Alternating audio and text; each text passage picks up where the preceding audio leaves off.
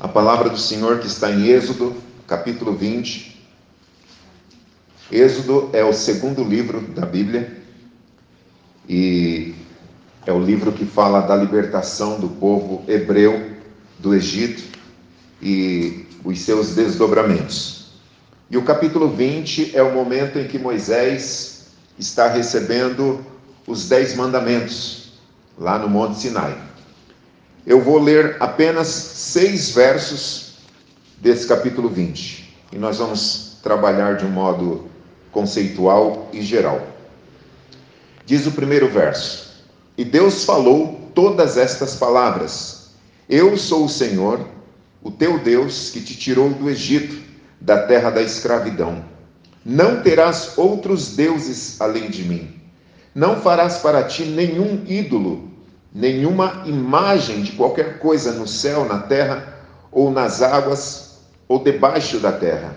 Não te prostrarás diante deles, nem lhes prestarás culto, porque eu, o Senhor teu Deus, sou Deus zeloso, que castigo os filhos pelos pecados de seus pais até a terceira e quarta geração daqueles que me desprezam em outras versões fala, me aborrecem. Mas trato com bondade até mil gerações aos que me amam e guardam os meus mandamentos. Amém por essa leitura?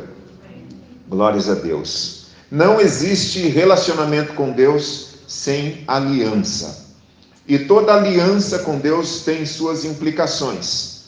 Ah, na Bíblia, a palavra aliança é também traduzida como pacto, como pacto, ou como testamento. É a mesma expressão para o mesmo significado. Agora, uma coisa muito, mas muito importante, igreja, que essa, gera, essa geração precisa se atinar, precisa se despertar, precisa ser imersa nisso é sobre a cultura do reino de Deus. Quando nós voltamos há dois mil anos, no passado, ali no Oriente Médio, nós chegamos a um império chamado Império Romano. Foi um império truculento, um império poderosíssimo e que encerrou seus dias em 467, uma coisa assim, depois de Cristo. O império que durou muito, com poder, com o exército romano é estudado até hoje. Agora vejam vocês, os gregos anteriores aos romanos, eles caíram aos pés dos romanos. Caíram porque Alexandre o Grande morreu e o reino foi dividido em três generais. Não vou entrar nesse mérito, mas o que você precisa entender nessa introdução é o poder da cultura. Os gregos caíram aos pés dos romanos. Roma se levanta como poder mundial, um poder global, digamos assim. Mas a cultura era helênica. O império era romano, mas a cultura era grega. Todos os deuses gregos tiveram seus nomes trocados por nomes é, latinos ou romanos. Os romanos não tiveram sequer a criatividade de arranjar deuses. Eles simplesmente deram nomes diferentes para os deuses gregos. O que você precisa entender nesse primeiro momento, nesse primeiro minuto, é que a cultura é algo poderosíssimo. Grécia caiu, mas não a cultura. O mundo ainda pensava como os gregos. O Novo Testamento todo foi escrito em grego. Vejam vocês, se o Antigo Testamento foi escrito em hebraico, que para os judeus é uma língua divina, obviamente o Novo Testamento deveria seguir a mesma perspectiva, já que o hebraico é uma língua, é uma língua diferenciada né, a nível da religião. Então, que tal escrever o Novo Testamento em hebraico? Não, escrever em grego. Porque o jeito de pensar era diferente. Agora vejam vocês, quando a gente chega no século 20 e 21, nós temos a supremacia da cultura norte-americana. Todos os povos são afetados pelo jeito de fazer cinema dos americanos. Você pode assistir um filme italiano, se você não tem jeito para isso, você muda, você tira, você vê a diferença, é mais lento, é mais sem graça, as piadas são estranhas, o contexto é outro, os filmes europeus. Já os filmes norte-americanos, queridos, eles criaram um jeito de fazer cinema. Hollywood é deles, Walt Disney é deles, tudo é deles nesse sentido. Música, o mundo todo foi aparelhado pela cultura norte-americana. Chega no Japão, as bandas de rock japonesas são todas imitações dos americanos. Em qualquer parte do mundo, o jeito de vestir agora, do jeito que você está aí, certamente em algum nível é a fitação. O que eu quero dizer para você é que os Estados Unidos está lá no norte da América, mas a cultura deles roda o mundo. Seja pela música, seja por outro aspecto de arte, roda o mundo, porque cultura é algo poderoso. Agora, existe uma outra cultura, essa, ao longo dos anos, para pontuar um momento da história, só para ter um norte aqui, uh, depois da reforma protestante, chegando ali no século XVI, XVII, começou um movimento na Europa, um movimento iluminista, em que esse, esse termo iluminista, irmãos, eu não vou dar aula de história, mas eu preciso dessa introdução para que tenha, você tenha ideia do que eu vou dizer agora. Esse movimento iluminista, ele é uma resposta à Idade Média. Porque para os pensadores da época, a Idade Média foi conhecida como Idade das Trevas, período das trevas, período da ignorância, onde a igreja dominou o mundo e por conta disso houve, houve atrasos na ciência e em todo tipo de, de atraso que você possa imaginar. Isso na perspectiva de quem crê nessa direção.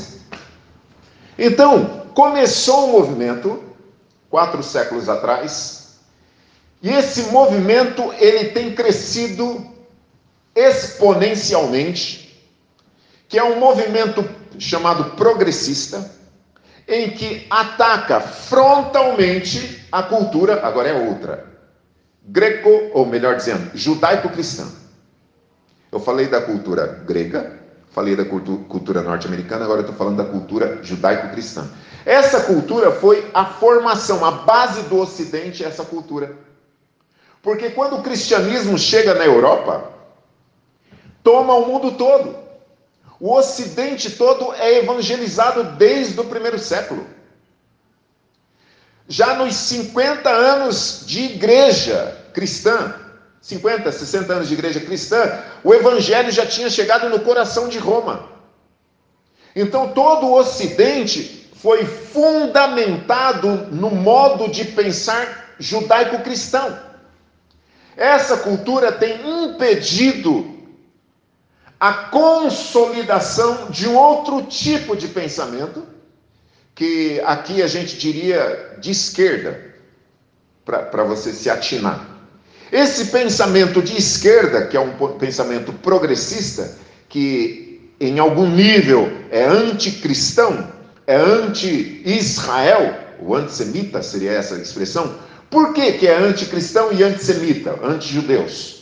Porque os judeus, que têm 4 mil anos, se a gente pegar de Abraão até hoje, 4 mil anos, a religião chamada judaísmo, queridos, não morre. Não morre. Israel já foi expulso do seu território algumas vezes, e espalhado pelo mundo todo, mas o judaísmo é cada vez mais forte.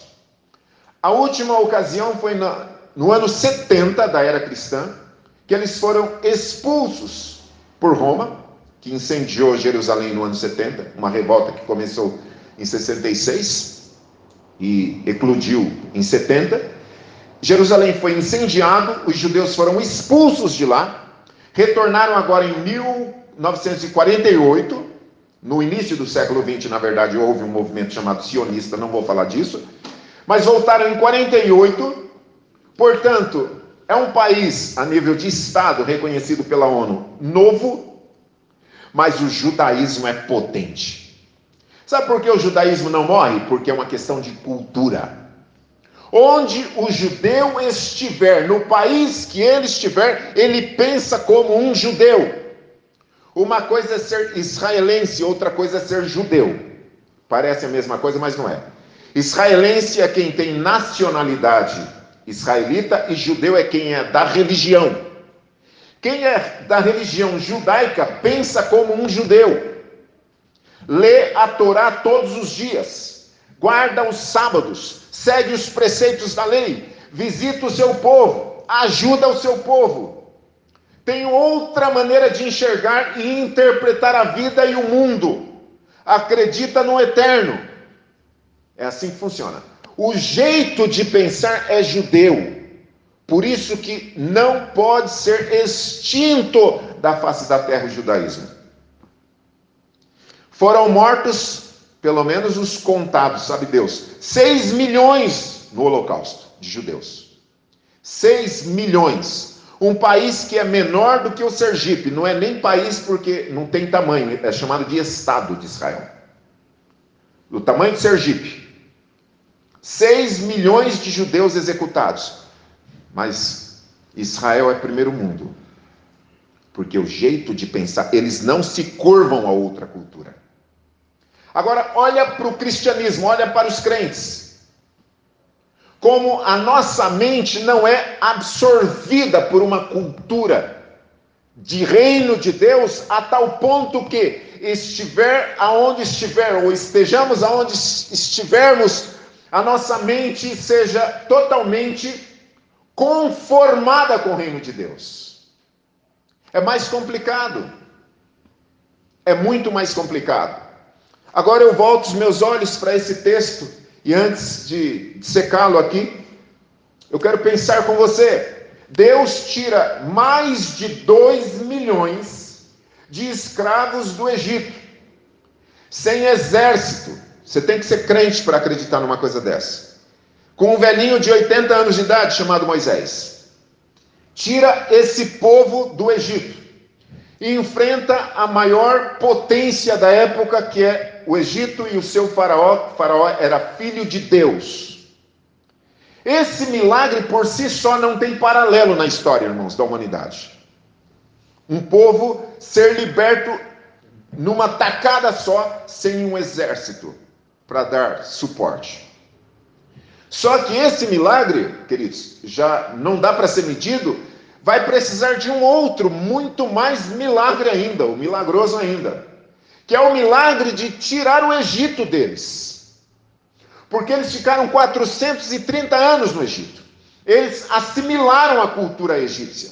Eles entenderam o culto, o paganismo, o panteão de deuses do Egito.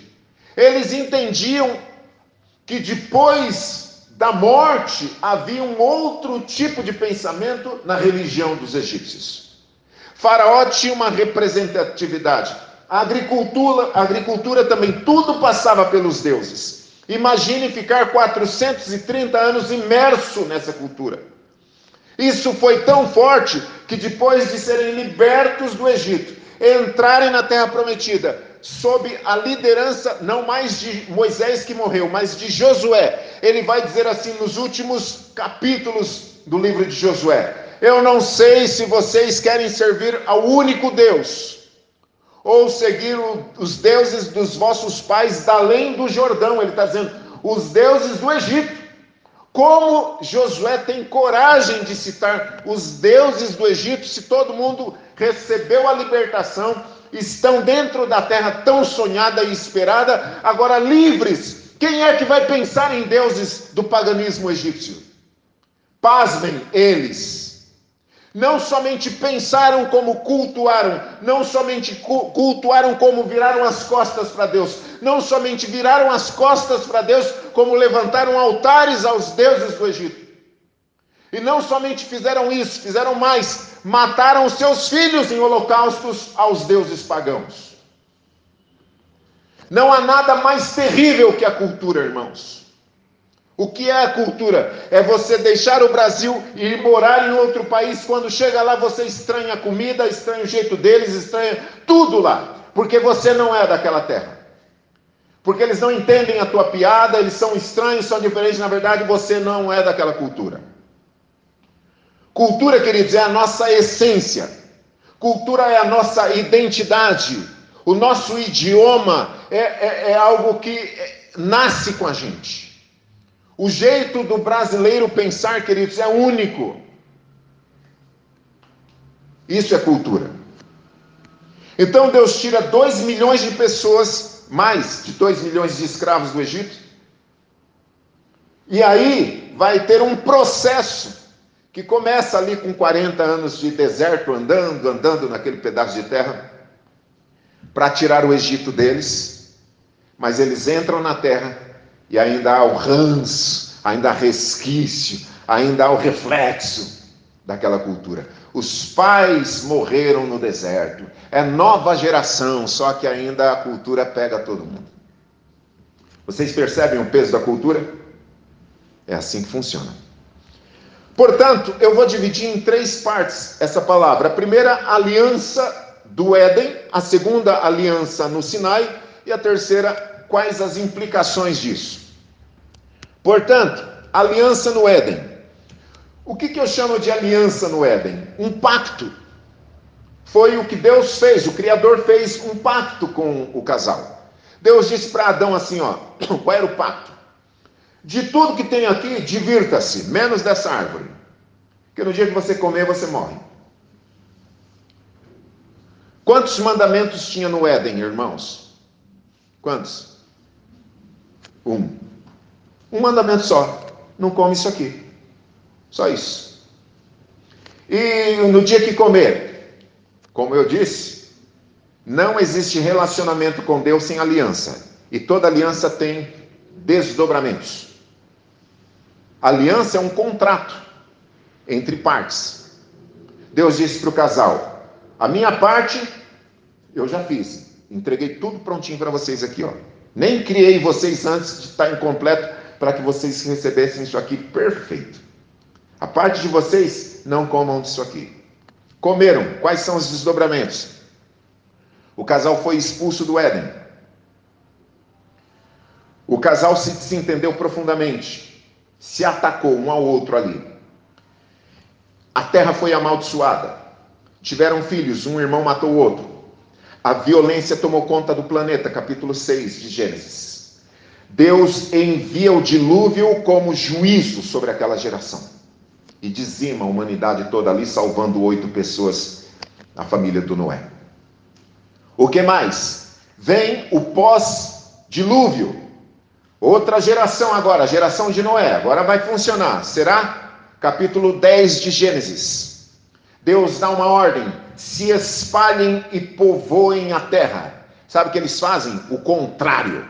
Qual era o mandamento? Se espalhar e se reproduzirem. Eles se concentram. Nimrod, o líder da época, um tipo de anticristo, se levanta e diz para aquela geração: não vamos nos dispersar, vamos nos concentrar e construir uma torre que dê no céu. O professor Luiz Saião ele explica que na época o conhecimento que se tinha era que o céu ficava a dois quilômetros da terra. Então, construindo uma baita de uma torre, eles invadiriam o céu. Aquela geração de sem céu, não tem sem teto. Eles eram sem céu e o propósito deles era de invadir o céu. Deus disse: se espalhem, era um mandamento só. Eles se concentram, constroem uma torre e vão construindo até dar no céu. Qual foi a condição para frear aquilo? Deus confunde os idiomas, as línguas. Aí um pedia uma ferramenta, o outro não entendia, começou uma bagunça, paralisou a obra. Aí no capítulo 12 de Gênesis, Deus chama Abraão. Deus fez um pacto com Noé, que é o pacto do arco, que chamam aí culturalmente de arco-íris, mas não é arco-íris. Íris é uma deusa, pagã, mas o pessoal fala arco-íris e ficou arco-íris. É um arco que Deus coloca para demonstrar que jamais voltaria a destruir a humanidade com o dilúvio. E a prova de que o dilúvio foi universal é que algumas regiões já foram destruídas por enchentes. Se Deus disse que jamais destruiria, então é, é, regionalmente não se não se é, não se caracteriza um dilúvio nessa perspectiva. E quando a geração da Torre de Babel tenta, Deus frustra, aí Deus vai e chama Abraão. Deus faz uma aliança com Abraão. A aliança com Abraão foi um pacto através da circuncisão. Era o combinado no contrato. Você faz isso, eu te abençoo e todas as famílias da terra serão abençoadas. Aí o povo vai para o Egito, ficam lá 430 anos. 430 anos. Agora eu vou entrar no segundo ponto, que é a aliança no Sinai. Se no Éden eles tinham um único mandamento, quando eles saem do Egito, eles recebem no Monte Sinai dez mandamentos. Aqui, na verdade, os dez mandamentos, ou decálogo, que é a mesma coisa, representam a essência da lei. A essência. Sabe por quê? Na verdade, não são apenas 10, são 613 mandamentos. 613 mandamentos. Então o que acontece? Eles recebem 10 mandamentos e no decorrer da viagem, os demais, para completar os 613. E aqui nesse instante, eles saíram do Egito, caminharam até o Monte Sinai no deserto, Lá Moisés sobe ao monte, fica um período lá recebendo essas tábuas da lei. Ele desce com os dez mandamentos. Agora aqui eu preciso destacar algumas coisas sobre esse pacto, sobre essa aliança, sobre o conceito, sobre as implicações disso. Em primeiro lugar, o versículo de número 1 de Êxodo 20.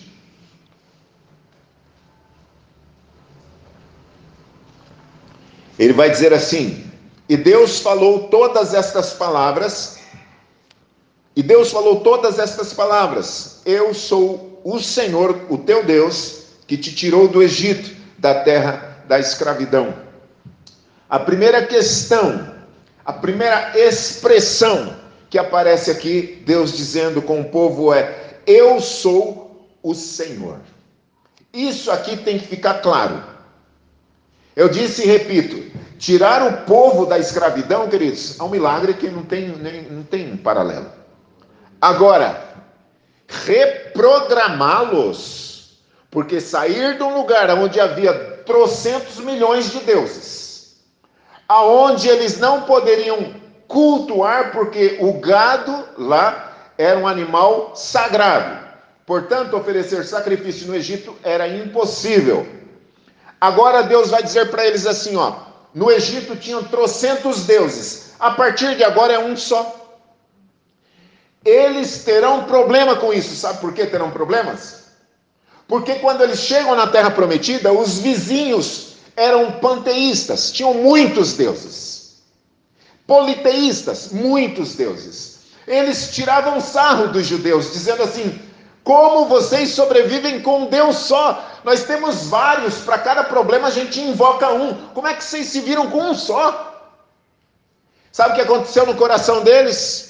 Num determinado momento da história, eles se convenceram que realmente muitos dos fracassos eram por conta de ter um único Deus. E começaram a abraçar os outros deuses dos povos vizinhos. E Deus começa o decálogo dizendo para eles: Eu sou o Senhor. Por que, que isso é importante? Porque lá no Éden, Satanás disse para Eva: Deus sabe que no dia em que vocês comerem desse fruto aqui, que ele colocou mandamento aí, esse negócio, está escondendo algo muito importante de vocês. Se vocês experimentarem, serão como ele. Olha o que o diabo colocou no coração do homem, irmãos: competir com Deus. O que, que é desejar, ser Deus? É não ter restrição, é ninguém falar na nossa cabeça e a gente viver do jeito que a gente quer, ninguém nos delimitar, não termos regra. criarmos regras, na verdade. O mundo gravitar em torno de nós. Isso é ser como Deus. O diabo disse: Você será como Deus, conhecendo o bem e o mal. Agora Deus vira para aquele grupo de ex-escravos e diz assim: a primeira coisa que você precisa entender, eu sou o Senhor. Ele está dizendo: quem manda aqui sou eu. Isso é muito importante, irmãos. Sabe por que é muito importante? Que se isso não descer para o nosso coração, Deus não é o nosso Senhor. Se isso não tomar a nossa alma, vai ser do nosso jeito. Se isso não for assimilado no nosso espírito, irmãos, nós nos rebelaremos como o povo de Israel.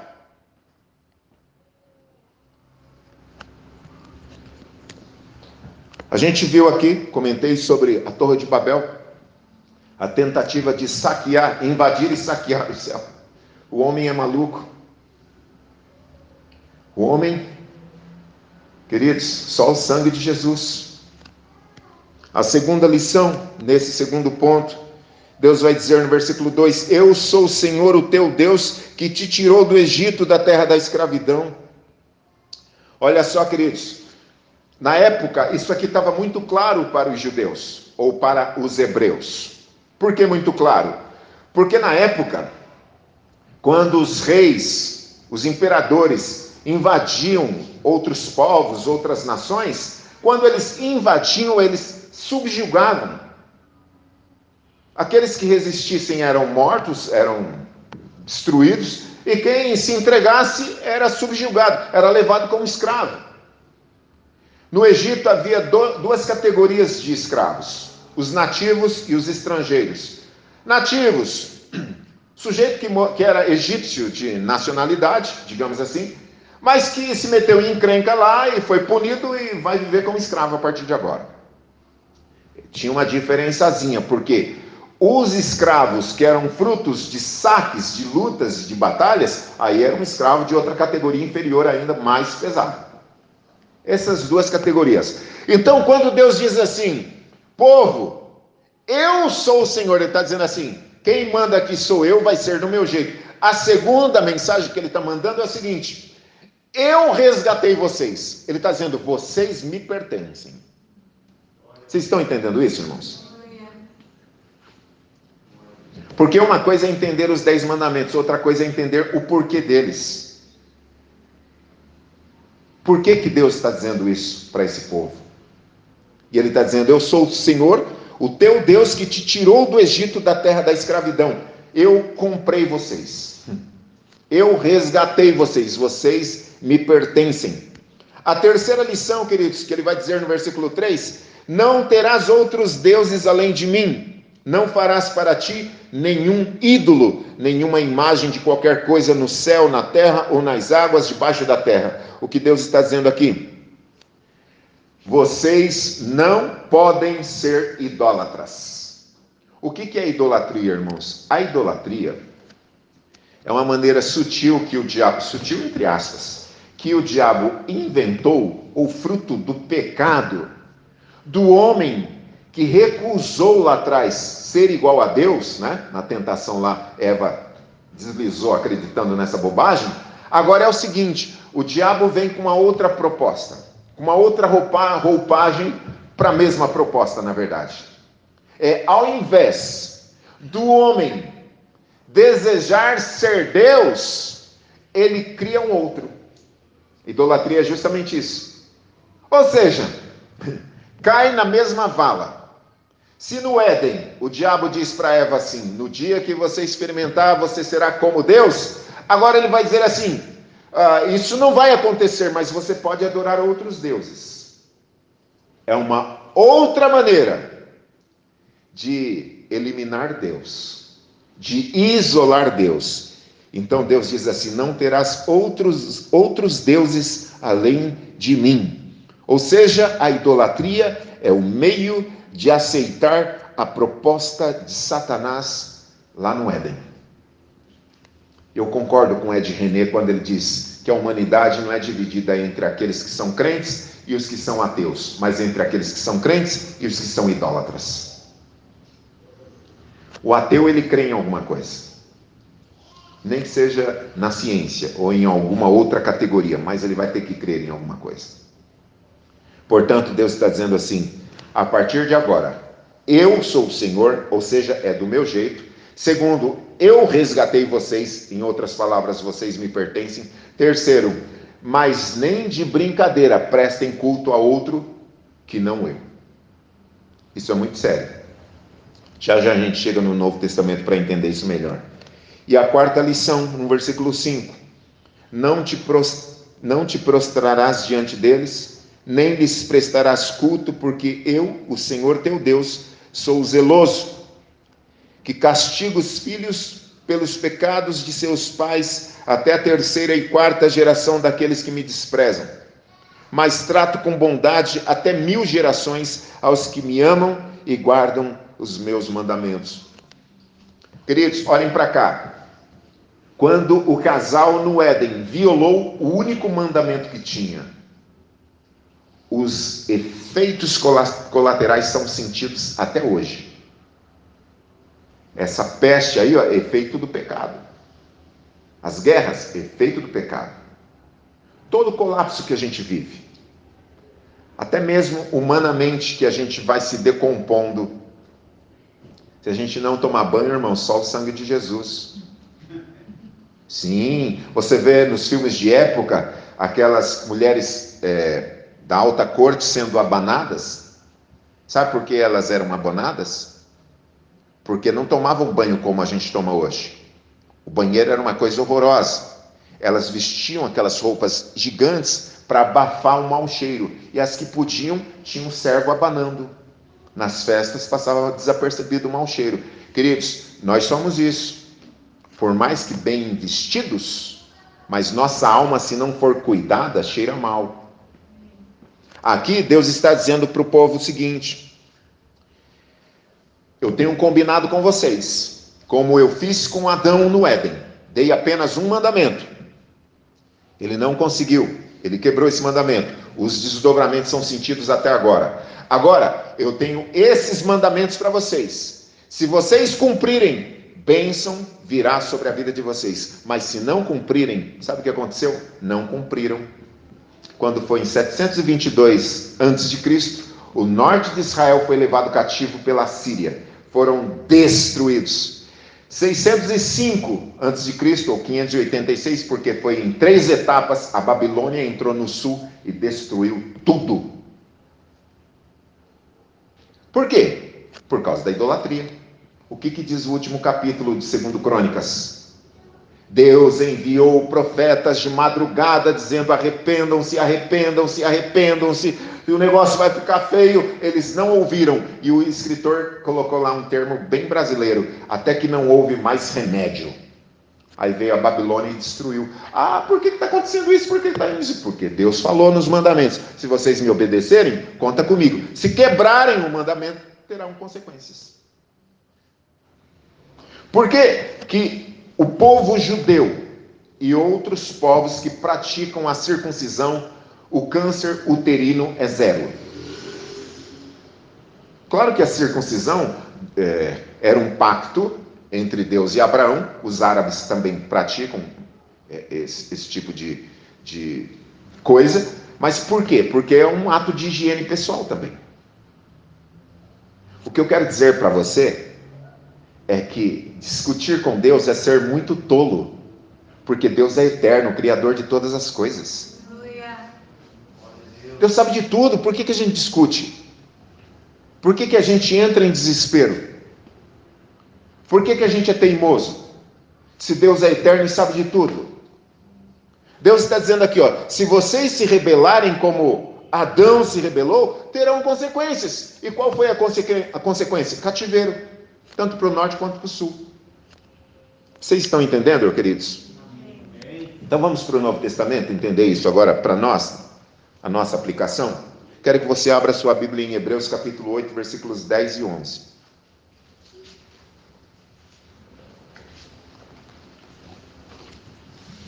Hebreus capítulo 8, versículos 10 e 11. Eu gostaria de ler todo o capítulo 8 de Hebreus, mas por questão de tempo, eu prefiro que você faça isso em casa. Diz o versículo 10: Porque esta é a aliança que depois daqueles dias farei com a casa de Israel, diz o Senhor. Porém, as colocarei as minhas leis no seu entendimento e em seu coração as escreverei. E eu lhes serei por Deus, e eles me serão por povo.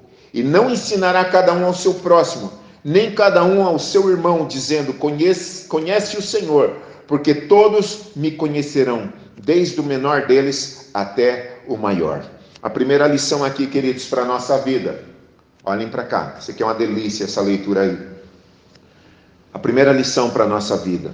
Lá no Monte Sinai, Deus deu, Deus deu os dez mandamentos.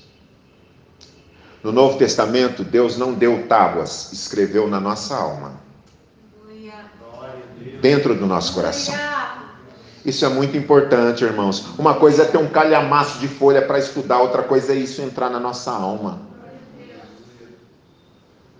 No final do Sermão da Montanha, eu sempre falo isso porque eu acho isso um, um espetáculo assim de inutilidade. O povo que ouviu o sermão da montanha foi para casa dizendo assim: Que palavra é essa?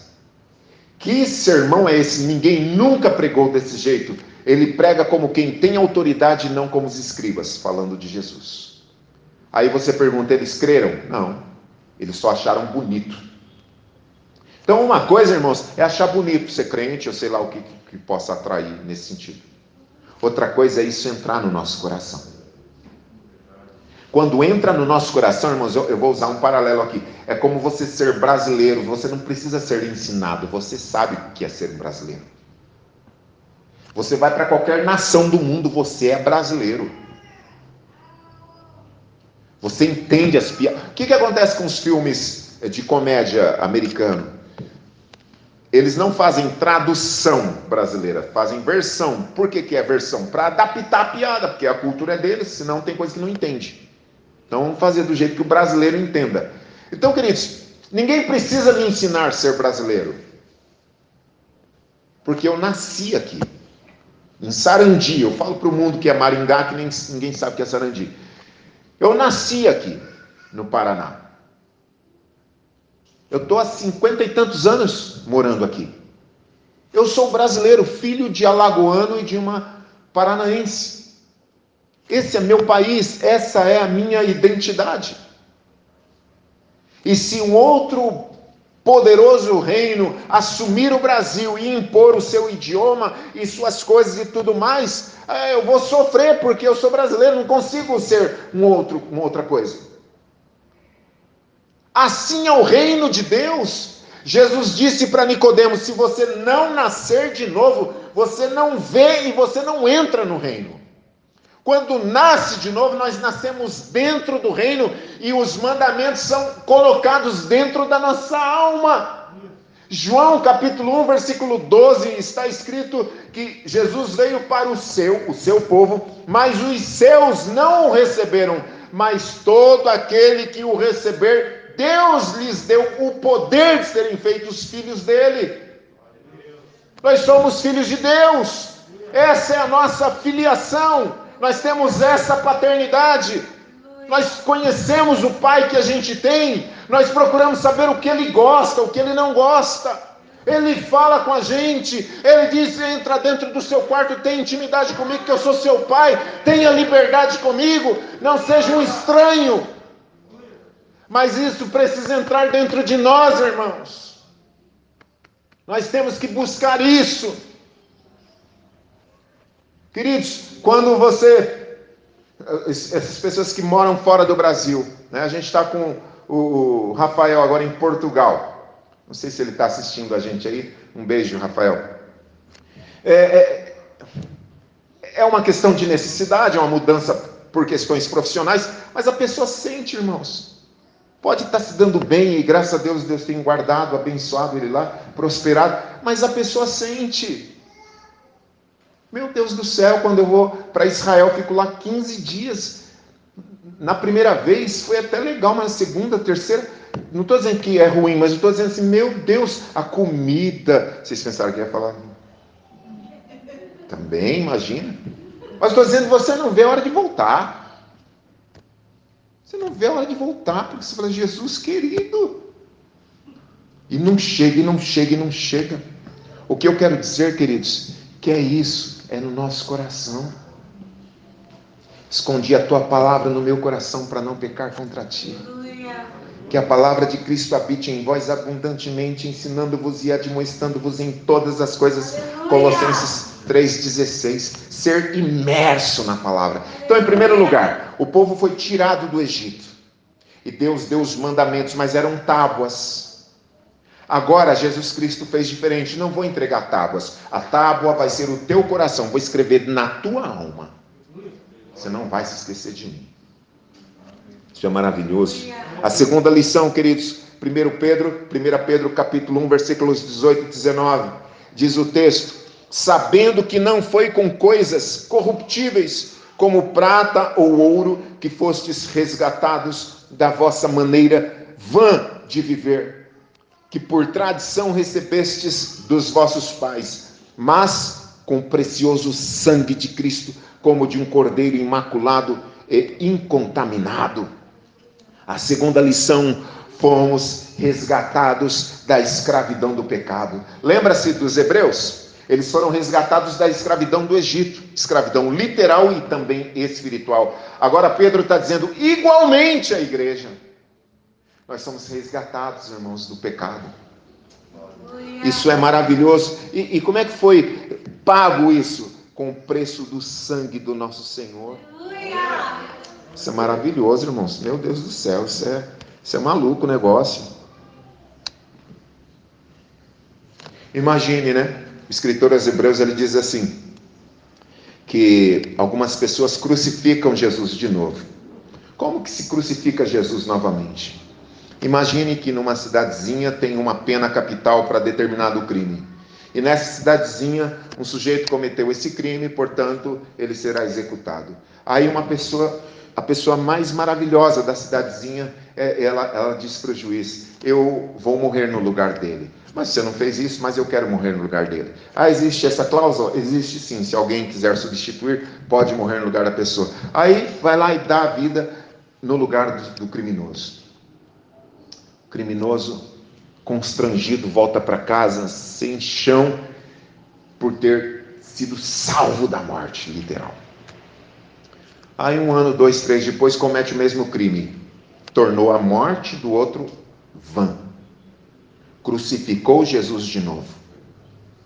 O que Pedro está dizendo aqui, lembre-se que não foi com moeda, com real, com dólar que você foi comprado, com sangue de Jesus. Irmãos, essa palavra é uma palavra de conscientização. Isso tem que entrar dentro da nossa mente. Assim como você é brasileiro e eu não preciso te ensinar a esse respeito, assim o reino de Deus dentro de nós.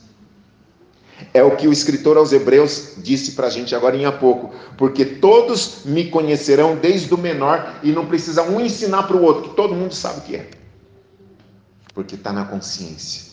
A terceira lição, queridos, também em 1 Pedro capítulo 2, versículos 9 ao 11, está escrito assim: Mas vós sois a geração eleita, o sacerdócio real, a nação santa, o povo adquirido, para que anuncieis as virtudes daquele que vos chamou das trevas para a sua maravilhosa luz. Vós que em outro tempo não erais povo, mas agora sois povo de Deus, que não tinhais alcançado misericórdia, mas agora alcançastes misericórdia. Amados, peço-vos como peregrinos e forasteiros, que vos abstenhais das concupiscências carnais que combatem contra a alma. Em terceiro lugar, a libertação produz uma nova consciência.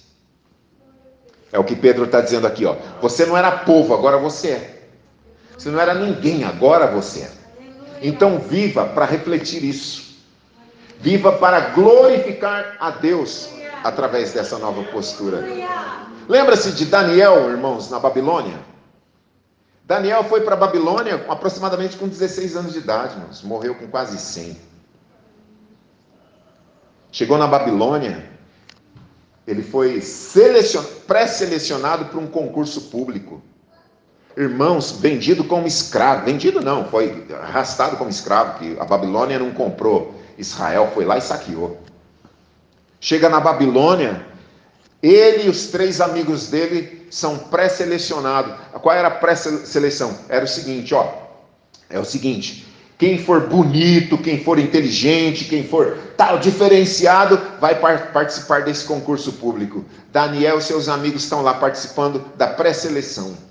Aí o Bambambam Bam Bam chega para eles e diz o seguinte: vocês são privilegiados aqui, vocês não têm noção do privilégio de vocês. Ao invés de vocês estarem sendo espancados como escravos, vocês vão fazer parte, dependendo do, da resposta de cada um aqui, de um alto escalão do governo da Babilônia. É, e vocês vão comer da comida do rei, do manjar do rei. Olha, irmãos, o privilégio. Daniel olhou para os seus amigos e disse: Nananina, não. Por que não? Porque nós temos uma dieta, nós não estamos no nosso país, mas nós somos judeus, nós somos filhos e servos de Deus. É o que é que define. Vocês entendem isso? Isso é maravilhoso. É como o sujeito que foi chamado na sala do chefe e disse assim: Olha, eu quero promover você. E achei você uma pessoa capaz e o seu perfil é certinho para uma função aqui na empresa. E qual é a função? Explicou e tal. E aí o rapaz percebeu que tinha que fazer falcatrua e disse assim: Olha, eu, eu recuso a vaga porque, assim, eu, mas por quê? O salário? Não, o salário é maravilhoso. O horário? Não, tudo é muito bom. Mas qual é o problema? É que assim, fazer essas coisas não conte comigo. E eu sei que saindo dessa sala, talvez o senhor queira me demitir, mas eu não vou fazer isso. O chefe disse assim: é você, essa pessoa mesmo, porque eu preciso de alguém que não minta e que não faça trapaça. Então é isso, é isso. É não negociar. Mas por que não vai negociar? Porque se eu estou longe do meu país, estou longe de tudo, é porque eu sou crente. Vamos aquecer a fornalha e jogar vocês três lá dentro. Então é isso que vai ser, porque a gente. Você não vou, eu não vou deixar de ser brasileiro se você me jogar nessa fornalha. Num campo de concentração, o algoz pode fazer o sujeito negar a sua fé, mas obrigar a ser amado, jamais. Quem está sendo torturado pode falar, eu te amo, eu te amo, mas é mentira, não ama nada. Nós dissemos para Deus: Eu te amo, Senhor. Sabe por quê? Porque Ele disse primeiro. Imagina, irmãos, Deus dizer primeiro que nos ama. Olha para si aí, irmão, seja honesto, que eu já olhei para mim em casa. Deus dizer para a gente que nos ama, primeiro. Oxe, coisa maravilhosa. Em quarto e penúltimo lugar, Mateus capítulo 6, versículo 24 ao 26. Escuta isso. Eu queria ler todo o sermão da montanha, mas por questão de tempo seremos econômicos. Diz o texto, Mateus 6, 24: Ninguém pode servir a dois senhores. O que, que Jesus está dizendo aqui? Até aqui você serviu mil deuses, a partir de agora sou eu só. Lembra lá nos Dez Mandamentos? É a mesma tônica, é o mesmo princípio. Ninguém pode servir a dois senhores, porque ou há de odiar um e amar o outro, ou se dedicará a um e desprezará o outro. Não podeis servir a Deus e a Mamon. Por isso vos digo: olha o que o nosso Deus, que nos resgatou do Egito do pecado, vai dizer para a gente agora. Olha o que ele vai dizer: Não andeis cuidadosos quanto à vossa vida, pelo que haveis de comer ou pelo que haveis de beber, nem quanto ao vosso corpo, pelo que haveis de vestir. Não é a vida mais do que o mantimento e o corpo mais do que o vestuário? Olhai para as aves do céu, que nem semeiam, nem cegam, nem ajuntam em celeiros, e vosso Pai celestial as alimenta. Não tendes vós muito mais valor do que elas? Sabe que o nosso Senhor está dizendo para a gente? O que ele disse para Israel no Monte Sinai. Ele está dizendo: Eu sou o Senhor, eu resgatei vocês, eu sou responsável por todo o processo da peregrinação de vocês. Não fiquem ansiosos por nada. Não volte os olhos para outro Senhor que não eu, porque eu vou cuidar de vocês. Vocês valem mais do que as aves, vocês valem mais do que tudo. Isso é maravilhoso, irmãos. Isso precisa ser assimilado pelo nosso espírito. Os dias são maus, nós precisamos de algo mais forte do que vir aos domingos, irmãos. Algo que nos dê sustentação de segunda a sábado, ou que de repente esse isolamento se complique ainda mais, sei lá o que. Nós precisamos de sustância, de comida forte para nossa alma. Elias foi alimentado pelo anjo, caminhou 40 dias sem precisar comer que Deus alimentou mais do que ah, o físico do profeta, alimentou a alma dele. Foi algo milagroso. É isso que a gente precisa, irmãos. Nós somos peregrinos, Pedro disse. Nós somos passageiros. Isso é a mesma coisa, irmãos, que o povo de Israel, peregrinos.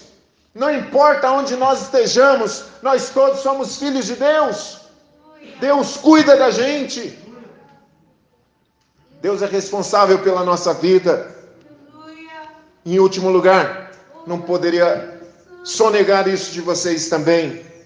Se no Éden a quebra da aliança trouxe desdobramentos sentidos até hoje, se quando o mandamento do capítulo 10 de Gênesis também foi quebrado por aquela geração que tentou construir a Torre de Babel e Deus interviu.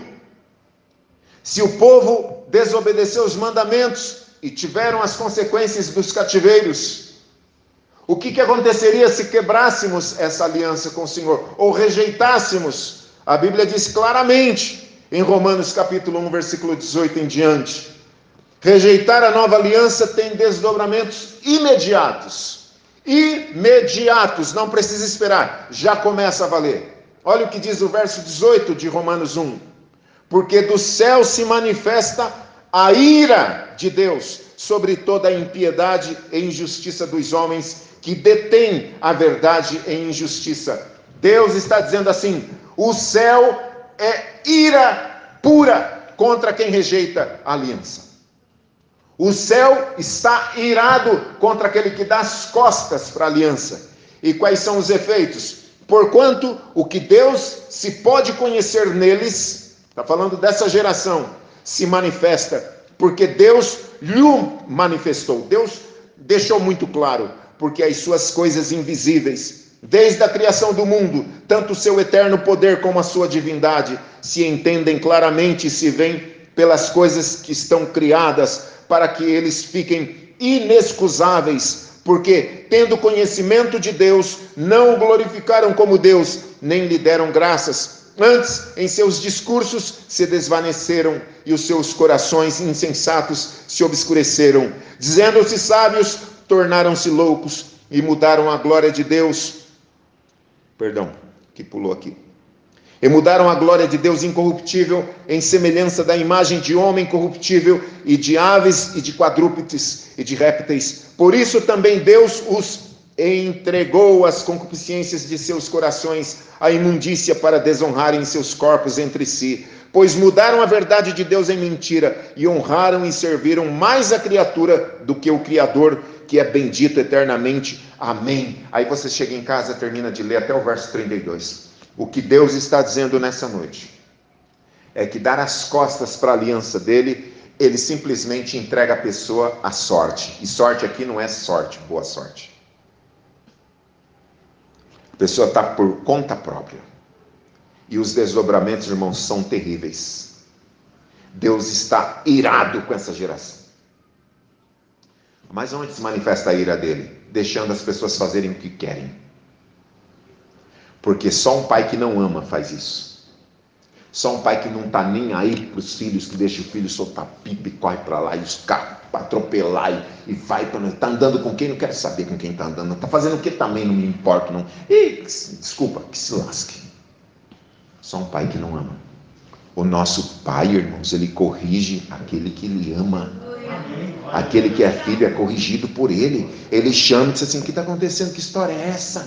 O Espírito Santo se entristece dentro de nós, mandando a mensagem, tipo assim: Hoje eu não estou feliz com isso, não porque a lei está escrita dentro de nós, irmãos. Não precisa de olho de ninguém nos patrulhando. O Espírito Santo mora dentro de nós. A lei foi impressa em nossa alma. Portanto, saia daqui nessa noite como alguém que faz parte do reino de Deus, que está dentro do reino de Deus. Alguém que é íntimo do rei do reino. Esse rei, na oração do Pai Nosso, ele é rei, ele é juiz e ele é pai. Obrigado. Pai nosso, que estás no céu, santificado seja o teu nome. Teu nome, venha a nós o teu reino. Seja feita a tua vontade. Não nos deixe, perdoe as nossas dívidas, só juiz perdoa a dívida. O nosso Pai é rei e juiz. Ele gosta de tudo ali, ó, do jeito que ele ensina. Portanto, queridos, que Deus nos guarde. É mais do que mandamento, irmãos. É amor. Sabe como é que Paulo respondeu a isso? Quando se converteu, ele disse: O amor de Cristo me constrange. Sabe o que é ser constrangido? É chegar numa casa e ser tratado de um jeito que você não sabe o que fazer. Fala, meu Deus, esperar uma coisa, a pessoa está. Meu Jesus, estou com vergonha, estou constrangido. Paulo disse: O amor de Cristo me constrange. Eu não mereço tanto amor. E aí, queridos, com base nesse amor, é, é a aliança de Deus com a gente. Aliança baseada no amor. Que é mais lindo que isso, irmãos? Nas palavras do profeta, eu segurei vocês com o laço do amor e não com o nó da obrigação. Fiz um lacinho assim, ah, somos pai e filho agora, entendeu? Não vou prender você não. Você é meu. Jesus deixou isso claro no pastoreio dele do capítulo 10 de João. As minhas ovelhas, primeiro, ouvem a minha voz. Segundo, eu deixo a porta aberta para entrar e sair, porque eu não, não sou déspota. Eu não sou um ditador. Eu amo. Receba essa palavra em casa, em nome de Jesus. Não andeis ansiosos por coisa alguma, porque o Deus que cuidou de dois milhões de ex-escravos no deserto é o mesmo ontem, hoje e eternamente. Ele esteve aqui há dois mil anos atrás, morreu e ressuscitou por nós todos, irmãos, por todo aquele que crê. E ele prometeu que vai voltar. E mais, ele disse: Eu vou estar com vocês todos os dias, até terminar essa pandemia. Não, até a consumação dos séculos. Amém, amém, amém, amém, amém. O Senhor é bom e a sua benignidade